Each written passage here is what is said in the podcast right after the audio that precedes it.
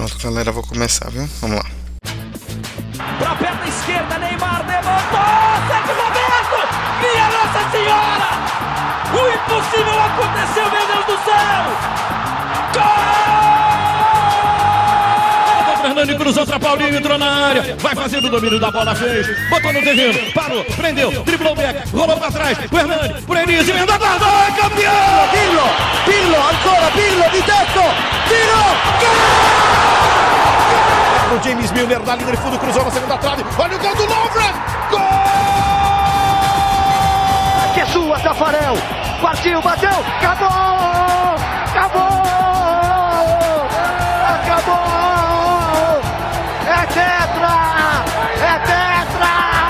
45 de acréscimo. Qual é, rapaziada? Muito bom dia, boa tarde, boa noite, boa madrugada para você que nos ouve pela internet. No Aro 45 de Acréscimo, edição de número 46, mais uma semana e mais uma edição do nosso podcast no ar. E o tema dessa semana, o tema dessa edição de número 46 é a seleção brasileira. Mas nós não vamos falar dessa vez sobre o campo, sobre convocações, sobre o que o técnico Tite tem feito em seu trabalho. A gente vai falar sobre um fenômeno que temos observado aí de maneira até um pouco acentuada nos últimos tempos, que é uma certa rejeição que existe à seleção brasileira, uma indiferença, é uma falta de identificação em muitos pontos.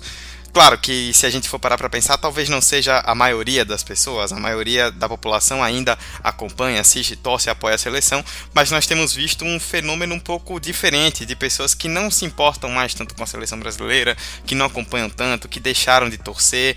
E nós vamos falar sobre isso nessa edição. Quais são os motivos que têm levado a esse tipo de situação? Por que várias pessoas estão deixando de torcer para a seleção brasileira. Vamos debater todos esses assuntos a partir de agora no 45 de acréscimo de número 46, que eu acho que nunca teve tanta gente aqui nos últimos tempos como nessa edição. Eu não me lembro qual foi a última vez que a gente teve tantos comentaristas nessa bancada. Eu sou Eduardo Costa e hoje estou com Emerson Esteves. Fala, meus lindos, como vocês estão? Fabrício Santos. E aí, galera, tranquilidade? Hector Souza, nosso editor. Depois da Copa de 2014, tudo vai melhorar. Convic Pet. É, deu meio errado, né? E Vitória Costa. Olá, gente. Bom, é isso. Tema apresentado, comentaristas também. Sem mais delongas, vamos começar o debate. Primeiro tempo. Bom, nós dividimos a pauta em dois tópicos, né? Primeiro falar sobre as questões de dentro de campo e depois do extra-campo, né? Do fora de campo que influenciam nisso também. Primeiro vamos falar sobre alguns motivos do campo, né? Como já citei, que tem gerado esse movimento, digamos assim. Né? O primeiro deles é a questão dos resultados, né? mais especificamente desde 2014, quando o Brasil levou uma sapatada 7 a 1 um resultado histórico na semifinal da Copa em casa para a Alemanha, depois perdeu por, por 3 a 0 para a Holanda ainda na decisão do terceiro lugar.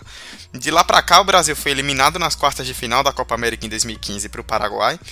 Eliminado na fase de grupos da Copa América do Centenário em 2016, num grupo com Peru, Equador e Haiti e eliminado nas quartas de final da Copa do Mundo do ano passado, 2018, para a Bélgica. Só agora voltou a ser campeão em 2019 com a conquista da Copa América em casa. É, Fabrício, a conquista recente aliviou, mas a gente acompanhou nos últimos anos de 2014 para cá uma sequência de resultados muito ruim que a seleção brasileira nunca tinha passado. E com certeza isso é um motivo para que várias pessoas se desconectem um pouco da seleção. Cara, sim, e, e, eu acho que a Copa de 2018 também teve um grande peso nisso. Por mais que o 7x1 tenha afastado muita gente da seleção, tenha criado uma, uma, desilusão muito grande, a seleção de 2014 ela chega na Copa jogando mal, né? Ela joga a fase de grupos mal, ela não passava confiança pro torcedor. Claro, todo mundo estava empolgado, achando que ia ser campeão, porque a Copa era aqui no Brasil, o time conseguiu chegar até a semifinal. Mas eu acho que se a gente tirar um pouco da memória afetiva, pouca gente confiava muito naquela seleção. Em 2018 não, em 2018 existia um clima muito forte de que o Brasil ia ser hexa. O Brasil do Tite vinha jogando muito bem, se classificou para a Copa com o pé nas costas, ganhou da, da Alemanha em amistoso, o Neymar conseguiu voltar de lesão, o time encantava e na Copa mais uma frustração. Isso também tem a ver, é, esse afastamento, né? Não só o vexame recente, a falta de títulos e essa falta de identificação está sendo criada, eu creio que ela também vai se criando porque cada vez mais os jogadores brasileiros, o objetivo não é ficar aqui, o objetivo é jogar na Europa. E isso era um pouco diferente no século passado. Então são fatos e fatos que foram criando esse afastamento do torcedor, essa, essa falta de identificação que foi acontecendo durante o eu acredito que essa falta de identificação ela veio justamente depois da Copa de 2014, mas eu ainda acredito que ela ficou mais forte naquele período que entrou na seleção e teve aqueles dois vexames na Copa América que conseguiram ser ainda piores. Acho que ali foi o ponto chave para esse afastamento, porque depois da Copa de 2014 ainda havia muita gente. Ah, vamos continuar apoiando e postando coisas a favor, tentando ainda olhar um lado dessa situação que podia ser revertido. Mas depois daquele momento que teve a Copa América de 2015, 2016, eu acredito que esse afastamento ele ficou forte. Tanto que no ano de 2017, os amistosos que tinham, isso afastou um pouco. E aí, quando o Tite entrou, eu vi algumas pessoas tentando mudar o olhar para a seleção, tentando se aproximar e aí essa expectativa que foi criada para as 2018 acabou sendo um ponto muito forte para esse afastamento acontecer de uma forma acho que até mais forte do que em 2014. Porque em 2014 o time, apesar de jogar em casa, não tinha essa expectativa tão grande. Já em 2018 era certo que o Brasil ia ser campeão. E essa quebra dessa expectativa acho que foi muito forte para acontecer isso, para acontecer esse afastamento de vez. Tanto que agora em 2019 a gente mal ouve as pessoas dessa ok, que tem jogo oficial, mas mesmo assim. A verdade é que o torcedor brasileiro se acostumou muito com a seleção sendo campeã. A gente viu gerações vendo a seleção sendo campeã mundial, construindo todo um, um histórico de ser uma seleção vencedora, ser a maior vencedora. E quando você vem de algumas Copas em que isso não acontece e que isso acaba derrocando numa no fiasco que foi a Copa 2014 daquela forma, eu acho que isso é um agravante muito forte para que role uma, um afastamento. Mas eu sigo muito ali raciocínio que Vic falou antes, que a Copa 2018 eu acho que foi um ponto fundamental para isso, porque a seleção vinha construindo é, bons resultados, bons jogos, tinha um bom time, enfim, tinha todos os ingredientes a favor só que quando era o momento que mais pedia, ela acabou não rendendo. Então, o resultado de campo acaba se afetando diretamente a proximidade ou não do torcedor, porque primeiro que os jogos da seleção não são recorrentes como do time de futebol, né? É, os, as competições elas são mais datadas e são mais curtas. Então, ganhar essas competições é ainda mais essencial do que um time de futebol, por exemplo. Então, sendo uma seleção campeã e, e vindo de e de algumas situações em que ela não conquistou títulos, para um torcedor que não é tão próximo assim do futebol, é uma forma de você se distanciar. Fora todo o extra-campo que a gente vai falar ainda. É, exatamente. Eu vou um pouco na linha de vocês também. É, a Copa de 2014 foi um fiasco assim tão grande que acho que quando chegou a Copa de 2018, onde havia uma grande expectativa que o Tite fazia um grande trabalho e o Brasil era um dos favoritos, meio que não sei se é exatamente isso, mas não havia muito direito de perder. Tipo, as pessoas meio que queriam que o Brasil fosse campeão para apagar aquela aquele fantasma que ficou de 2014. E aí quando não ganha novamente título, é uma descrença total que cai de vez. Toda essa questão dos resultados então acaba influenciando, né? Como o Emerson disse, o brasileiro gosta de ganhar. E o Brasil já foi para quarta Copa seguida sem título. É, o, o, maior jejum de títulos do Brasil em uma Copa do Mundo é entre 70 e 94, foram 24 anos, e o Brasil já vem a 16. Ano passado fechou 16, então é um ciclo não vitorioso que muita gente não viu e isso acaba afastando um pouco as pessoas também. Outra questão que é importante a gente destacar é a respeito dos amistosos, das partidas como um todo, da falta de jogos da seleção brasileira no país. A gente tem visto nos últimos anos a seleção jogar muito pouco dentro de casa. É, fizemos um levantamento aqui antes dessa edição para ilustrar melhor. Somando desde que acabou a Copa de 2010 até agora, 2019, nós tivemos 132 jogos da seleção brasileira, sem contar os dois jogos agora contra Senegal e Nigéria, porque nós estamos gravando na terça, dia 8, então a seleção ainda não jogou. Você pode estar ouvindo depois desses jogos. É, no total, 132 jogos depois da Copa de 2010. 88 fora do Brasil e só 44 aqui no Brasil, que dá uma média de 33%. Isso sem contar que aqui a gente já teve Copa do Mundo, Copa América e Copa das Confederações, que obviamente por serem aqui o Brasil era obrigado a jogar em casa.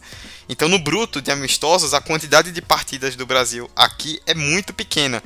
E aí as pessoas não se acostumam a ir ao estádio, a ver a seleção jogar, a ter a seleção próxima de si, e acaba criando esse, esse distanciamento também.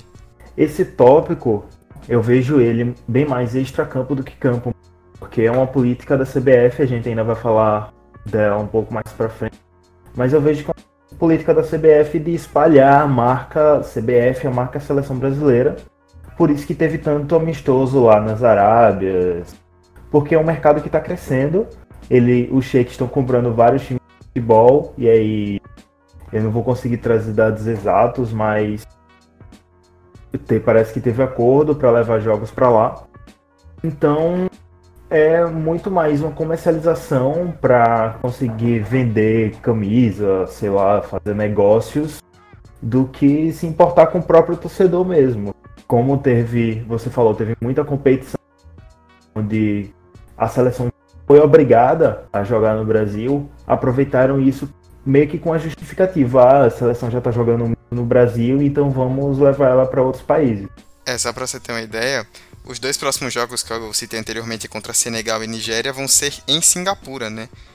Um lugar bem longe e sem muita identificação com a seleção brasileira ou com o futebol como um todo. Eu não sou nem tão, tão contra esse fato da, da seleção jogar alguns amistosos longe do seu país. O que para mim foi bizarro e que aconteceu foi antes da Copa da Rússia a seleção não ter feito sequer um amistoso no Brasil. Um treino aberto, alguma coisa assim, que pudesse ter o povo brasileiro ali reunido no estádio, mandando boas vibrações. Claro, isso não ia mudar extremamente o resultado da seleção, ia fazer com que eles Mas é questão de você criar o vínculo com quem é seu torcedor de verdade, né?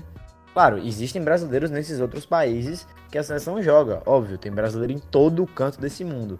Mas o meu ponto é que você não gerar esse laço. Estamos indo para a maior competição de futebol que a gente pode jogar.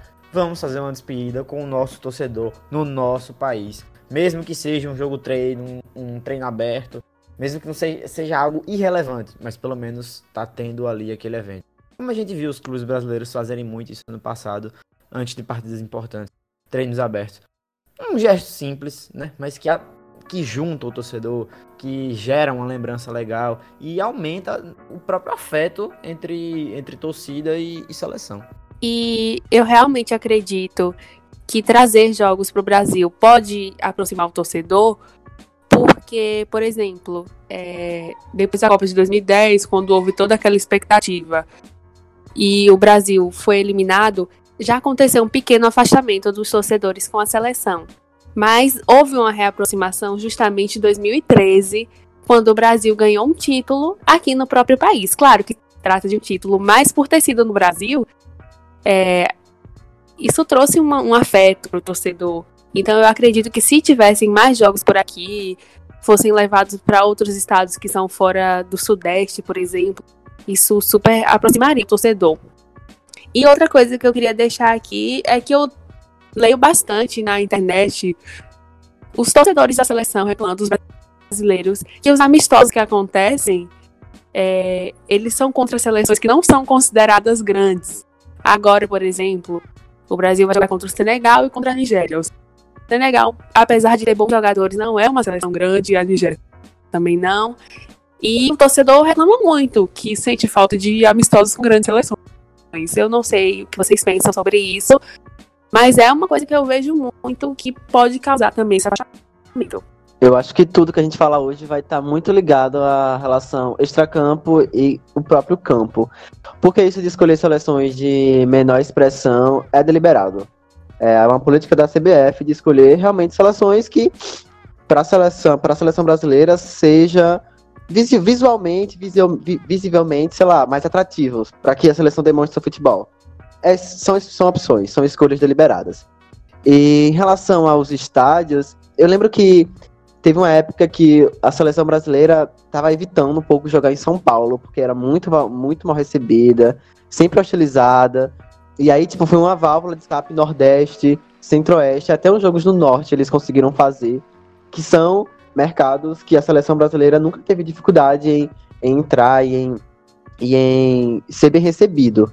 Novamente, é, são escolhas políticas, são escolhas de quem está no comando da CBF, que acabam também refletindo no campo e, e, por consequência, acabam refletindo na relação com o torcedor.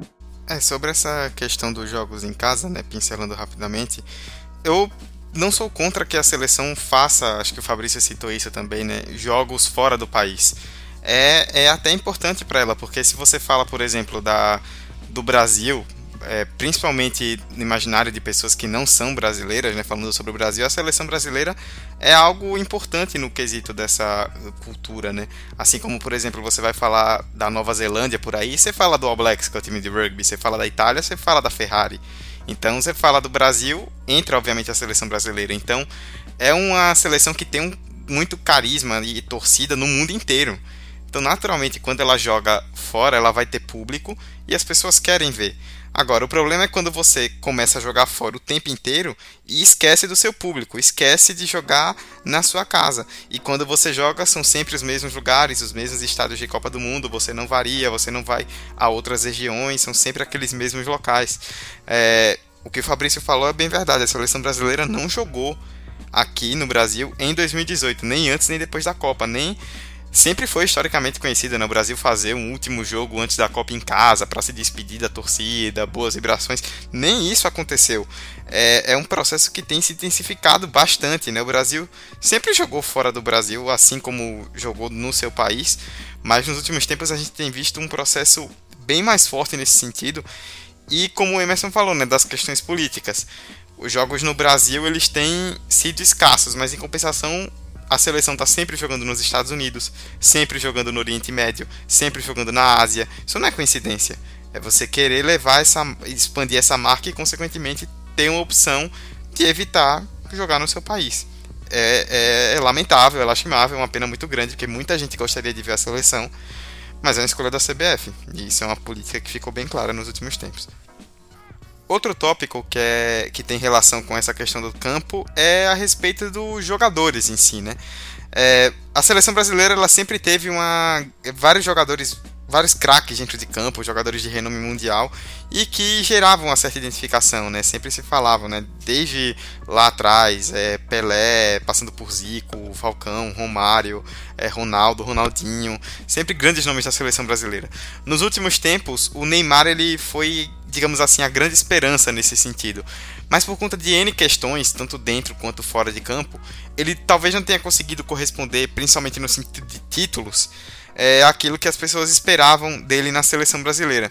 E aí outros jogadores tentam assumir esse protagonismo, jogadores que têm grande destaque no futebol europeu, mas ainda não teve aquele jogador que chegou para se firmar como o grande nome da seleção brasileira, principalmente quando o Neymar não está em campo. E isso, querendo ou não, gera uma certa, uma certa antipatia na identificação por parte das pessoas, né? De você não ter aquele nome que seja a grande referência, de você não ter aquilo que você tinha durante outros tempos. O que, é que você acha, Fabrício? Cara, eu acho muito normal que hoje em dia ou as seleções elas não tenham esse um único cara, essa figura exclusiva, né, que a, res a responsabilidade de ser o homem do time seja distribuída por mais de um jogador. Assim como eu também acho muito normal que a maioria das seleções, assim como o Brasil, tenham apenas o um nome. No caso do Brasil, Neymar, da Argentina, o Messi. É, se você for olhar, é muito difícil existir é, seleções que possuam mais de um grande nome. Então a gente depender, porque acaba existindo essa dependência de um nome só, é padrão não só para o Brasil, como nos outros grandes nomes. E aí quando a gente fala isso, muita gente pega aquela foto do time de 2006, né, que tinha Ronaldinho, enfim, o, o quadrado mágico. Mas ninguém se lembra que aquele quadrado mágico não deu em nada. Os caras foram para maior folia na Copa, é, super decepcionaram, dos quatro, acho que só um tava em forma de verdade para jogar aquela Copa do Mundo. Então, é normal que a gente tenha um, um nome só. E a idolatria pelo Neymar não existe porque ele não ganhou a Copa do Mundo. Aí, acho, creio que vocês vão discordar de mim e vão dizer que também pelas atitudes dele fora de campo. Mas o povo brasileiro, ultimamente, já. Ultimamente não, a vida toda já se provou uma, uma galera de muito pouco índole. O, o assunto é escolher os seus mitos. Então eu creio que se Neymar tivesse ganho, por exemplo, a Copa aqui em 2014, ele era o ídolo da torcida. Não, não importando o que ele fez ou deixou de fazer fora de campo, se ele foi acusado de estupro, se ele foi super sacana com o PSG, não importa. A questão é que ele não ganhou um título grande, sabe? Porque o Ronaldinho ganhou esse título e ele até hoje é tratado como ídolo máximo pela torcida. O Ronaldo ganhou esse título e ele até hoje é tratado por ídolo máximo pela torcida. Então, a memória afetiva que fica são dos caras que ganharam coisas, né? E mesmo que esses caras tenham feito coisas erradas fora de campo, que não tenham se preocupado muito em construir uma imagem de um cara massa, mas a memória que fica é afetiva, aquela imagem de é o jogador raiz, ganhou o título, aí é quando a minha seleção jogava bola de verdade. Acho que o brasileiro tem que simplesmente entender que o futebol evoluiu, as outras seleções evoluíram e não se trata mais apenas de talento individual, mas se trata de coletivo. E acho que isso está sendo construído com. Mas aí já é outra conversa. Eu acredito que falta esse grande nome para o público, porque grandes jogadores em questão dentro de campo mesmo, a seleção brasileira tem. Muito, mesmo com essas pessoas dizendo, ai, geração fraca, que a seleção brasileira é a pior entre as grandes e não sei o quê. Eu acredito que o Brasil continua tendo, no mínimo, o elenco top 3 ali. Não sei em que ordem, mas top 3 do mundo. Claro que houve um problema que esses jovens jogadores eles foram muito mal aproveitados, principalmente em 2014, 2015, 2016. É, com a chegada de Tite, alguns deles até começaram a render bem, mas ainda assim não rendem como nos clubes. E como ainda tem muita gente que não acompanha futebol europeu, acha que esses jogadores surgiram do nada ali, muitas vezes não conhecem eles ou só acompanham Real Madrid, Barcelona, e se esses jogadores não jogam por lá, eles acham que são ruins. Mas dizer que o Brasil não tem grandes nomes, assim, não é verdade. O que falta mesmo é muito do que Fabrício disse também, de ter alguém que seja querido pelo público, alguém que tenha uma imagem também. Poderia ser Neymar, e era ele, tanto que muita gente dizia que o time era só Neymar, houve essa época, mas acabou que desandou tudo ali para ele. Mas mesmo assim ele continua sendo um, um, bom nome, assim como o Brasil tem outros bons nomes, mas que como não rendem como esperado na seleção, nunca vão ser assim aclamados dessa forma. E principalmente sem a questão do título, mas agora teve a Copa América. Mas parece que passou em branco.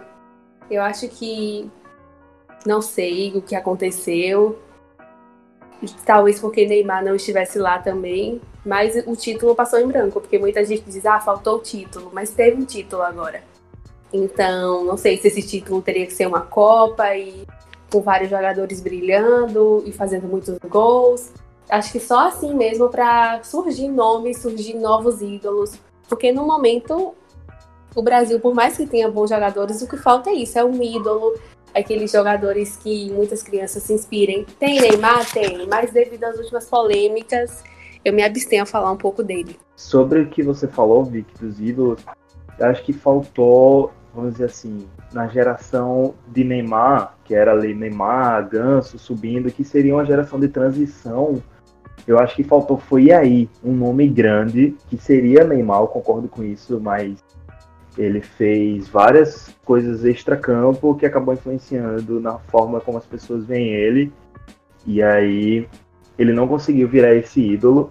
E eu acho que agora é que a gente vai voltar a ter grandes nomes que estão surgindo aí. Tem Richarlison, Everton Cebolinha, talvez o Gabriel Jesus consiga aí em breve.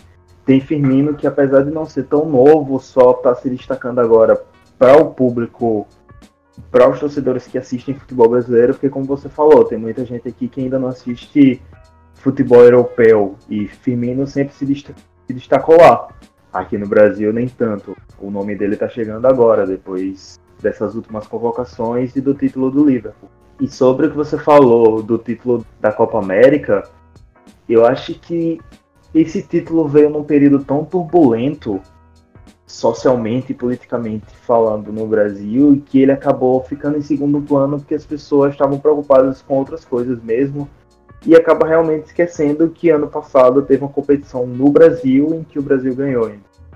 É, acho que essas duas coisas acabaram vindo em momentos bem ruins que aumentou essa falta de identificação com a seleção atual. Bom, é inquestionável que, tipo, historicamente a seleção brasileira teve bons jogadores, craques, e até hoje isso se mantém.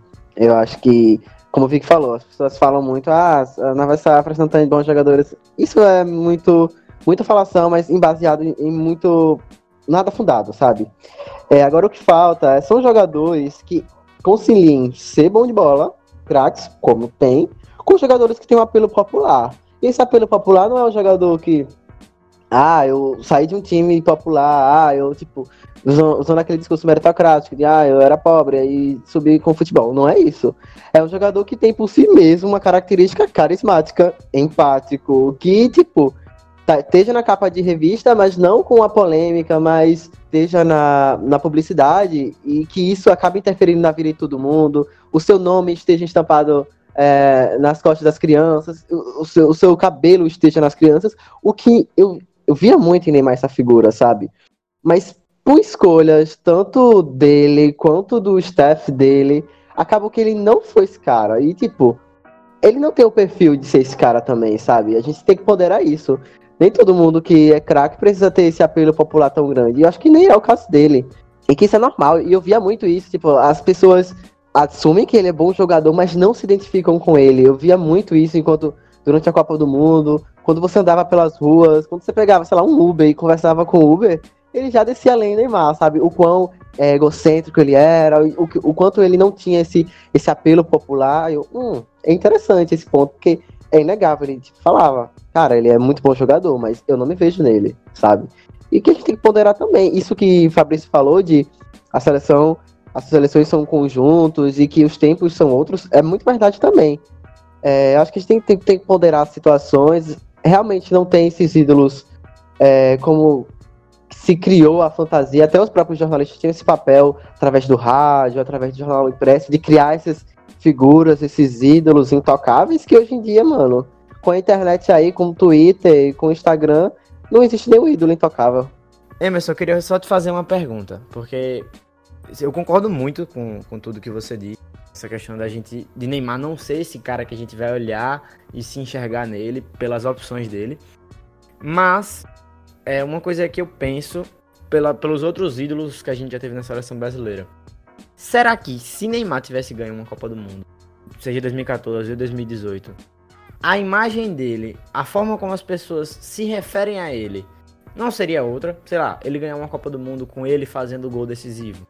Porque eu vejo que o torcedor brasileiro, ele é muito resultadista. Ele não gosta tanto assim do jogo. Ele gosta de ganhar. E se você tem um cara que fez o gol do título e te trouxe o maior título possível dentro do futebol, então ele é seu ídolo. Você não acha que se esse título tivesse acontecido, as situações extracampo, por mais que sejam muito sérias, não teriam sido relevadas, tapado o olho, já que a gente está dentro de uma sociedade que, né, a sapano virou o hábito. Ah, eu não tenho dúvida. A cartada do Ah, mas ele é campeão mundial seria automática, velho. E, tipo, historicamente também teve jogadores que super se envolviam em polêmicas extracampo, tinham uma, um posicionamento tanto quanto controverso, mas dentro de campo eles correspondiam com Copa do Mundo, com títulos relevantes e tudo mais, e fazendo com que, mesmo eles sendo figuras novamente controversas, a torcida relevava, porque eram campeões. E na minha fala inicial eu falei, como a torcida brasileira é acostumada em ser campeã. Então, respondendo sua pergunta, velho, eu não tenho ni nenhuma dúvida que se ele tivesse sido campeão em 2014 ou em 2018, a forma como ele seria tratado, tanto pela mídia quanto por torcedores, seria um pouco diferente. As críticas aconteceriam? Aconteceriam. é, o falatório e, e tudo que a gente teria que apontar para ele aconteceria? Sem dúvida. Mas por ter essa cartada de ser campeão mundial, muita coisa seria relevada e o status dele também estaria em outro pedestal, não tenho dúvida alguma. Bom, com esse consenso maravilhoso entre membros desse podcast, a gente encerra a primeira parte. É, no segundo bloco, vamos falar sobre questões extra-campo, né? Coisas que não estão relacionadas exatamente ao, ao campo e bola, ali, as quatro linhas, mas que também têm gerado uma certa antipatia das pessoas com a seleção e muitas críticas nesse sentido. Vamos lá para a segunda parte. Segundo tempo. Voltando para falar das questões extra-campo que influenciam diretamente na imagem da seleção, a primeira delas que nós não podemos deixar de destacar é a respeito da credibilidade ou a falta de credibilidade da CBF. Isso aí se dando por vários motivos. Primeiro, por questões de corrupção, né, de dirigentes que estão envolvidos em muitas falcatruas. É, para você ter uma ideia, por exemplo, três ex-presidentes da CBF, Ricardo Teixeira renunciou para não ser banido, José Maria Marim foi preso nos Estados Unidos e Marco Polo Del Nero foi banido do futebol. E o Rogério Caboclo, que é o atual presidente, foi escolhido em reuniões com federações, sem participação dos clubes, e por indicação do Del Nero toquei na questão clubes também, os clubes têm reclamado bastante a respeito do calendário, que as datas de jogos da seleção chocam com os, o calendário nacional, porque o Campeonato Brasileiro não para para as datas FIFA.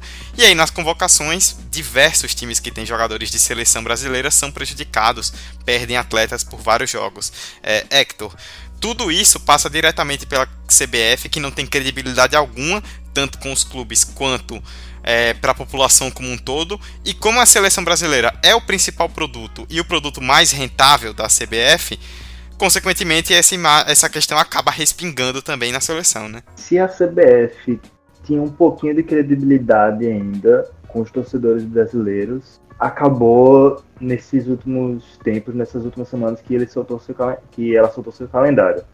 Porque já faz tempo, já faz anos que o calendário da seleção tem batido com o calendário das competições nacionais. É, tem toda essa questão que você falou, né? De desfalques, vários jogadores importantes para os clubes acabam indo para a seleção e tudo mais. Aí esse ano a CBF veio com o discurso de que ia ajustar, o calendário não ia bater, ia respeitar o calendário principalmente do Campeonato Brasileiro e blá blá blá. E quando solta o calendário da seleção, das datas FIFAs, junto do calendário do brasileiro do próximo ano, é tipo uma diferença de um dia, de um jogo para o outro, de dois dias. Nenhum jogador vai viajar e se recuperar de um jogo da seleção para jogar um jogo do clube em um ou dois dias. Então, é uma farsa mesmo.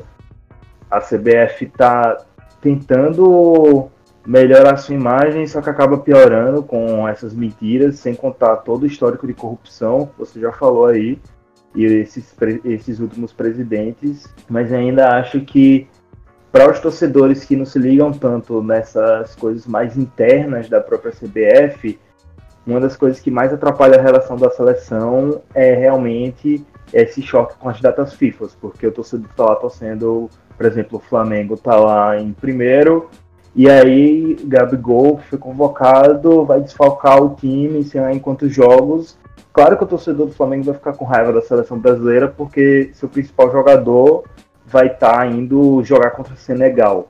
O que eu acho interessante desse fato do torcedor que fica com raiva porque o jogador não é convocado é que esse efeito da raiva ele acontece de qualquer forma.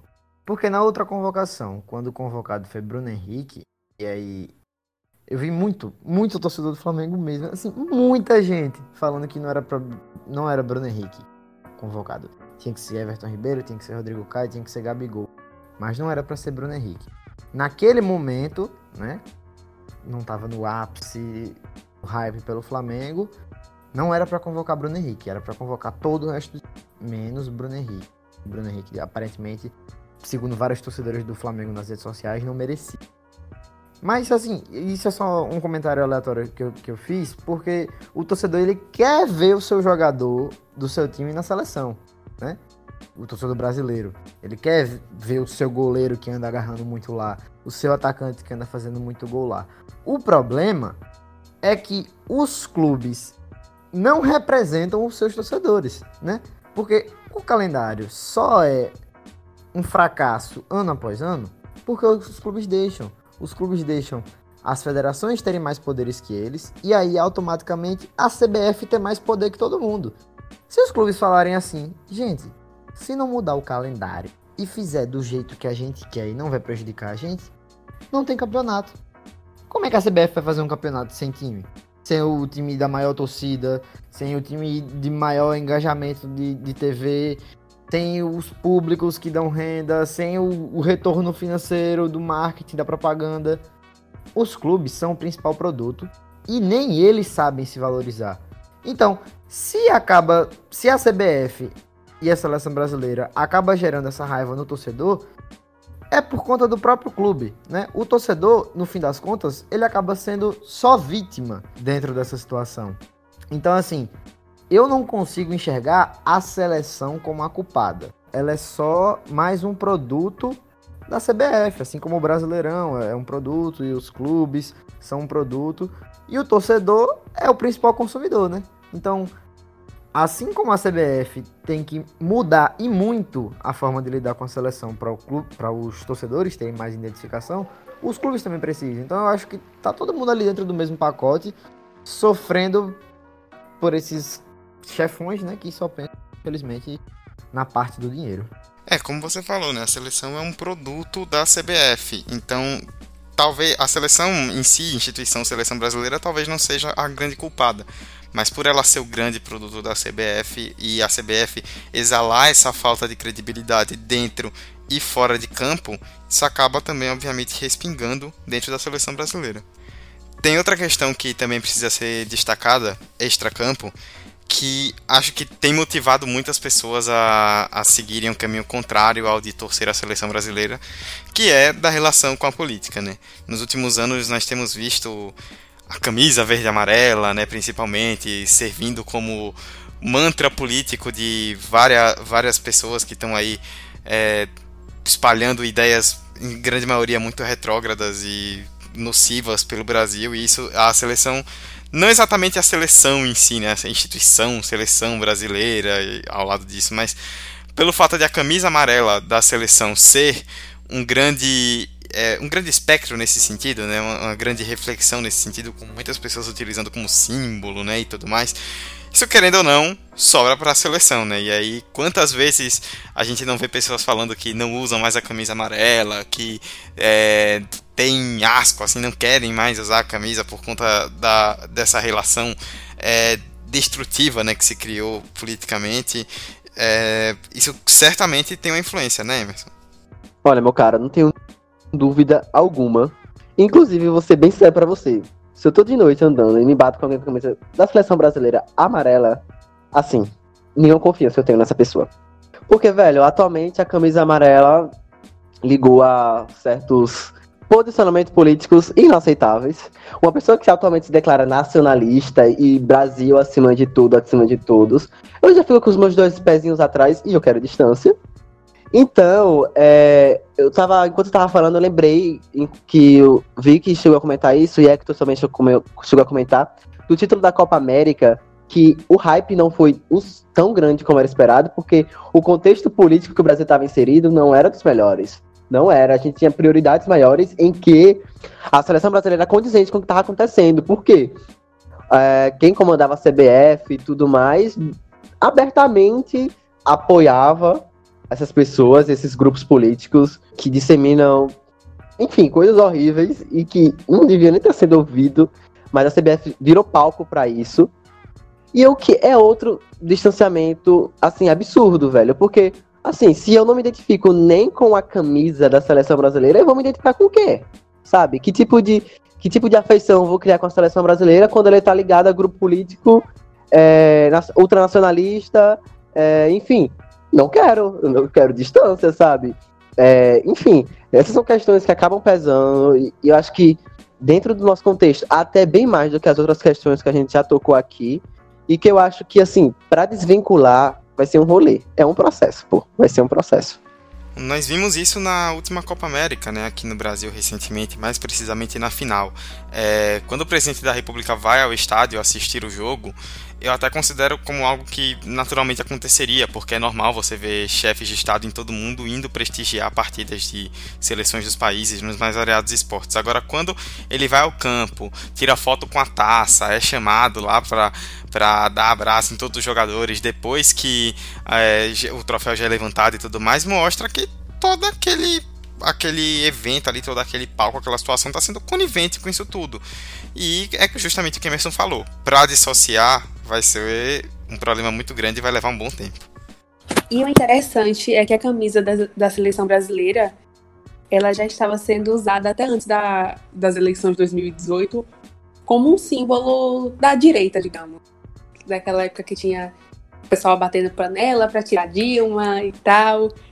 Mas naquela época isso não pesava tanto ainda. Apesar de já ser um símbolo, a gente vinculava muito mais a seleção do que a questões políticas. Mas depois das eleições de 2018, ficou praticamente impossível não relacionar uma coisa à outra.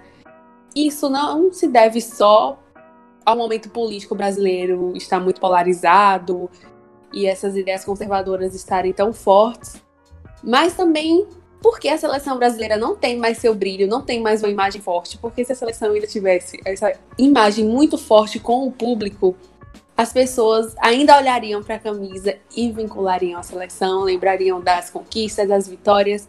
Mas justamente porque o público não está tão próximo da seleção, tudo isso que a gente já falou, faz com que essa camisa vá mudando e vá perdendo sentido. E agora a gente olha e pensa só nisso.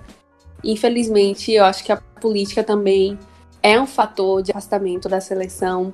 O posicionamento de alguns jogadores também afasta os torcedores, ou a falta de posicionamento também de alguns jogadores, é, junto com atitudes também que alguns já tomaram, como vocês também já falaram. Então, acho que toda essa soma de fatores é, são cruciais para que tenha ocorrido esse afastamento. E toda essa ligação da camisa amarela com esse segmento político leva o movimento de quando eles fizeram o lançamento da camisa branca, né? Todo mundo dizendo, ah, o Brasil devia jogar só de branco e azul e esse tipo de coisa, mas aí logo em seguida apareceram pessoas desse segmento político também usando a camisa branca e aí a associação acabou ficando mais forte ainda. Então, mesmo que a CBF tente artimanhas para dissociar da camisa amarela, vamos dizer assim, não tá fácil. Exatamente, exatamente. Para a gente encerrar então, vamos tratar do último tópico aqui da pauta, que é a respeito de algo que muitas pessoas também reclamam, que é de uma perda, digamos assim, de uma veia mais popular da seleção brasileira. É, isso tem se refletido em algo, por exemplo, que é tem sido muito expoente a respeito da, da questão de popularidade, que é sobre a venda dos ingressos, né? Na Copa América, nós vimos ingressos muito, muito caros, mas eu também não vou entrar no mérito da Copa América, porque aí também tem Comebol, não é só a CBF, tem toda uma política aí por trás. Na final da Libertadores também os ingressos estão caríssimos. Mas voltando, por exemplo, para os amistosos. O penúltimo amistoso antes da Copa América foi contra o Catar, é, inclusive foi o jogo que o Neymar acabou se machucando, ficou fora da Copa América e tudo mais. É, esse jogo foi em Brasília, no Mané Garrincha, e o setor mais barato do estádio era 150 reais, 75 a meia. Com isso, você atrai um tipo de público totalmente diferente, aquele tipo de público que não é habituado a ir a um estádio, por exemplo, para torcer, que vai como uma grande diversão, um grande teatro. E além disso, você encarecendo, você atrai menos pessoas ao estádio, dependendo da situação. Claro, tem jogos que obviamente vão lutar pelo apelo, mas você tem a chance de ter ingressos mais baratos, atrair o povo, criar um ambiente melhor e trazer mais gente para o estádio. E aí isso não acontece porque o preço do ingresso vai lá para cima. Essa é só uma das questões que fazem com que a seleção, pelo menos isso é opinião minha, perca um pouco dessa veia mais popular que já teve durante muito tempo. E com isso, muitas pessoas e muitos espectros, muitos grupos da sociedade acabam naturalmente se afastando. Fabrício, sua opinião? Cara, assim como muitas coisas nas esferas da nossa sociedade, a seleção brasileira ela é um reflexo, né? Porque se a gente for olhar, a imprensa brasileira ela é muito do reflexo do que a grande massa pensa, o que acaba sendo debatido todos os dias. A política é reflexo da bizarrice que se transformou a população. E a seleção, ela é reflexo de quem a comanda. Ela é um produto. Os clubes, como eu já disse, também são um produto. Então a elitização, ela não é exclusiva da seleção. A gente já falou aqui no podcast sobre a elitização dos estádios. E é isso. Isso vai acontecer com os clubes e isso também vai acontecer com as seleções, porque os interesses não são de agradar o torcedor, de agradar princip as principais pessoas que, que fazem o futebol acontecer. É de agradar os cofres de quem comanda, né? De quem tá ali injetando dinheiro e quer o seu retorno. Então, a gente vê isso é mais do que natural. Né? Não vai existir, pelo menos a tônica recente que a gente está vendo nos clubes e na seleção, é de que não vai existir essa popularização. Um clube ou outro se preocupa em criar setores para popularizar, para deixar os ingressos baratos, para ter aquele público, mas mesmo assim não vai voltar a ser como era antes. Claro, as novas arenas acabam trazendo um gasto maior, o futebol também hoje em dia movimenta mais dinheiro, existe um gasto maior, mas não dá para segregar, para elitizar. A energia no estádio não é a mesma, o apoio não é o mesmo.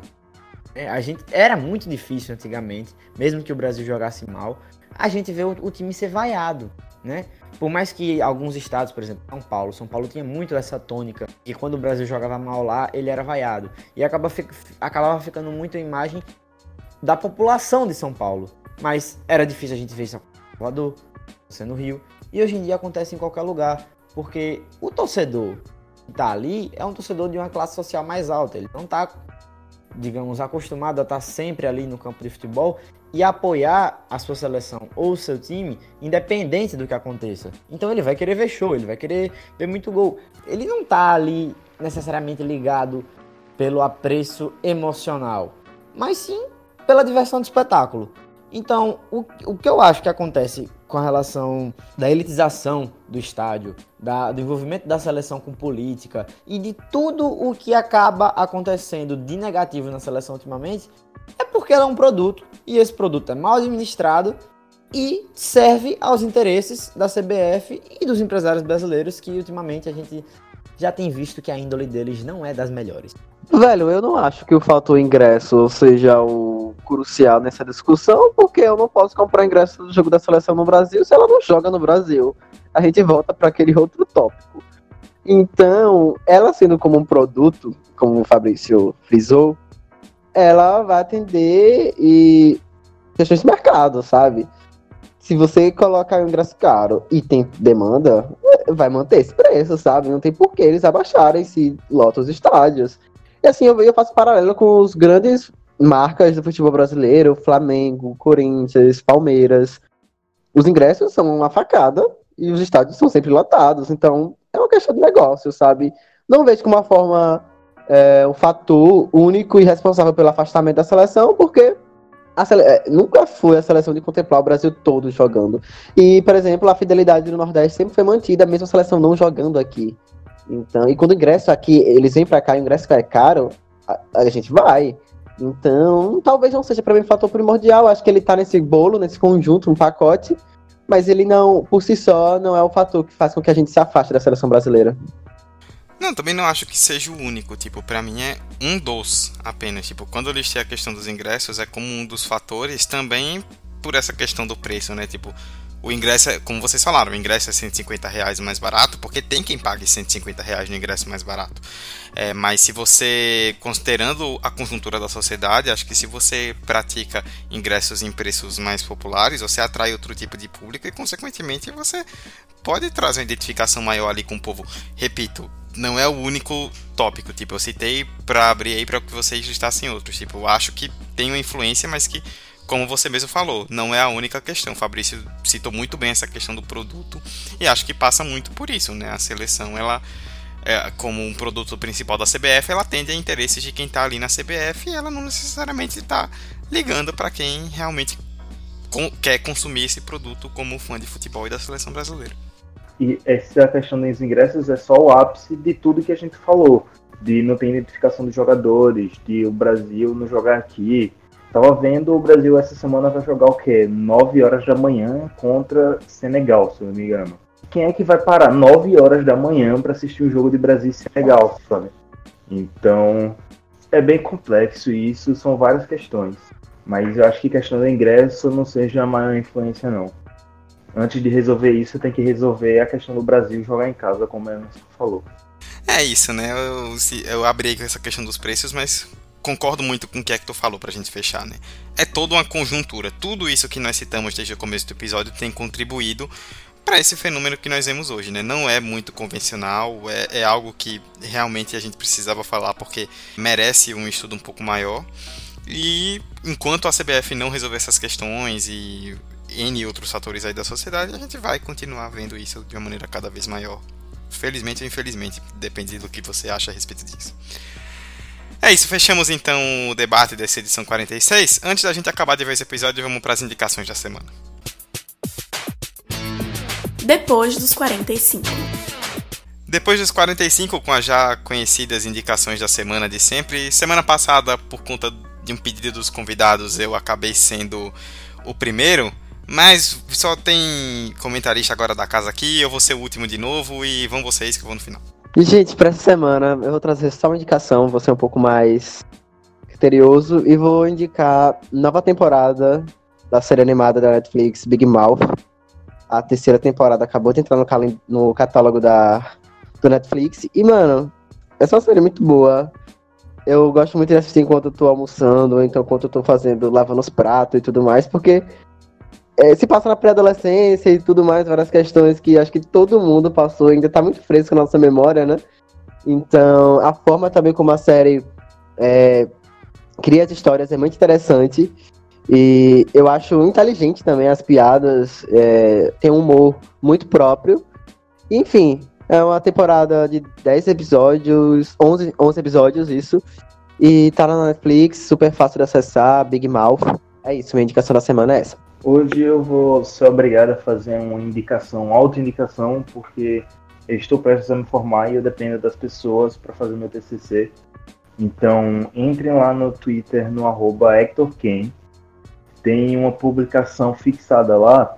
Aí é um formulário para o meu TCC, que vai ser uma série de podcasts sobre histórias de pessoas pretas, da população negra, de como sofrem o racismo estrutural no dia a dia. Então, se você é da população negra, se você tem interesse, entre lá no, no meu perfil. Não precisa nem me seguir, só se liga nesse formulário compartilha. Eu não ligo para seguidor, eu só ligo para terminar o TCC e me formar. E a segunda indicação é o Highcast, que é o podcast que eu faço com Yara. A gente soltou essa semana um episódio sobre o futuro dos streams e tá muito legal, então ouçam lá. Então, eu vou indicar uma série da Netflix que foi lançada no mês passado, que é Minas do Rock é muito legal, porque ela mostra a dificuldade que as atletas passam é, no esporte no geral, porque são meninas, e então mostra essa dificuldade da mulher no esporte. E ela é muito legal. Cada episódio é focado na vida de uma das atletas, e aí fala um pouquinho da vida pessoal também, sempre intercalando com a vida delas no, nesse esporte. E é bem legal que ela é diferente, que ela é da Catalunha, então como ultimamente séries espanholas ou então latinas estão fazendo muito sucesso, acho que é uma série que é muito promissora. Tem grandes chances assim, de ainda fazer mais sucesso, porque como ela é recente, muita gente não comentou ainda. E é muito bom para quem gosta de esporte, para quem gosta também de uma série mais juvenil, porque como são meninas jovens, também mostra os dramas pessoais. E é bem legal, intercalando isso com todos os dramas do esporte que são comuns em qualquer esporte quando se trata da questão feminina, né? Bom, a minha indicação da semana é... parece piada, mas não é piada, eu juro para vocês. É, a minha indicação da semana não vai ser para os nossos ouvintes, sabe? Vai ser para uma pessoa específica. Eu, nessa semana, estou indicando para que a menina que eu gosto note que eu estou gostando dela e me dê uma chance. É essa a minha indicação. Muito obrigado. É, a minha indicação um pouco mais séria nesse sentido.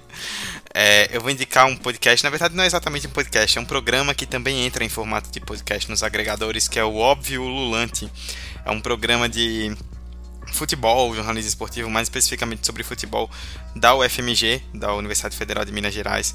Um pessoal bem bacana, inclusive o, o Ives, conhecido nosso aqui também, participa, ele que é de lá da UFMG. É, um abraço aí para Viseira que deve estar ouvindo com certeza. É um programa que eles fazem, nas é, transmitem pelas redes sociais, né, pelo Facebook ao vivo toda quarta-feira às seis da tarde, mas também fica disponível depois em formato de podcast, discutindo assuntos sobre, do futebol, mas também com reflexões bem interessantes que vão além do campo, não é exatamente ali falando sobre o que aconteceu dentro ou fora, dentro de campo, na verdade, ali dentro das quatro linhas, mas também passando muito para o que acontece fora um programa bem legal, então eu recomendo aí para vocês que, que querem ouvir novos podcasts, querem acompanhar novos programas sobre esporte, o óbvio, o da UFMG.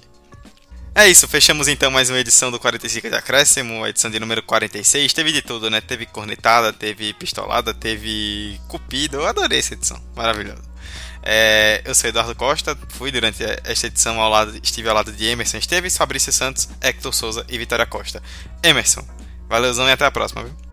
Até a próxima, pessoal. Esse foi um episódio muito bacana e que a gente sempre gosta de falar sobre isso, de essa relação torcedor, seleção brasileira, política, rende boa discussão. É, é questões polêmicas, né? Tá fritando atualmente. Então, foi muito bom. Até a próxima. É, o povo gosta de uma polêmica, né? Caos é, é sempre a grande opção. É, Fabrício, até semana que vem e por favor, conte novidades a respeito aí do, do seu caso, viu? ah, é satisfação gravar mais um programa com vocês. Adorei mais uma vez aqui estar gravando sobre esse assunto que sempre gera um, um furdúncio legal em quem gosta de futebol. É, muito obrigado a você que ouviu até aqui, obrigado pela audiência de sempre, né? Aguentar esse bando de gente falando por tanto tempo, realmente um gesto de carinho e amor, igual o que eu fiz. Então me nota, pelo amor de Deus. Não, calma, vou ficar desesperado. Hector, Valeuzão, sempre portas abertas para você que fica aí por trás editando esse podcast e até quando você quiser voltar. Valeu, galera, valeu ouvintes e não se desesperem, depois da Copa de 2022 tudo vai melhorar. Eu tenho medo dessa frase porque isso pode significar problemas ainda mais sérios do que os que a gente está vivendo. É, Vicky, valeuzão e até a próxima, viu? Semana que vem também. Valeu, gente. Até o próximo episódio. Eu gostei bastante desse. É sempre bom falar sobre a seleção, mesmo nesse momento. E até mais. Valeu. É, para você que quer nos acompanhar, já sabe, né? Arroba 45 de acréscimo no Instagram e no Twitter. O e-mail é 45 de acréscimo.gmail.com. Manda sua crítica, sua sugestão de tema, seu comentário, seu elogio pra gente. Estamos abertos aí a ouvir tudo de maneira sempre construtiva. É, ouça o podcast nos agregadores, né? Estamos no Spotify, no iTunes, no Google Podcasts. É, estamos hospedados no Anchor, mas também estamos aí em vários outros agregadores pela internet. Nos avalie, dê cinco estrelas, comente lá ajude a, a promover o nosso trabalho, é sempre muito importante. É, muito obrigado mais uma vez a todos vocês que ouviram até o final e até a próxima edição do 45 da Crespo. Tchau, tchau. Minha Nossa Senhora! O impossível aconteceu, meu Deus do céu! Gol!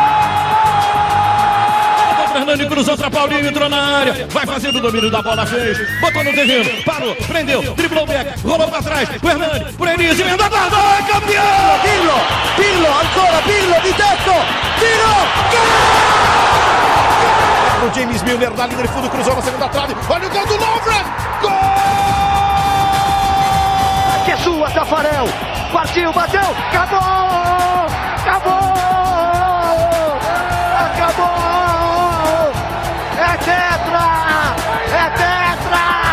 45 de acréscimo. Difícil, por quê? Eu só queria poder dar alegria ao meu povo. A minha gente que sofre tanto já com inúmeras coisas. Infelizmente não, não, não conseguimos. Desculpa a todo mundo. Desculpa a todos os brasileiros. Só queria ver meu povo sorrindo. Todos sabem o quanto era mais importante para mim. Ver o Brasil inteiro feliz, pelo menos por, por causa do futebol.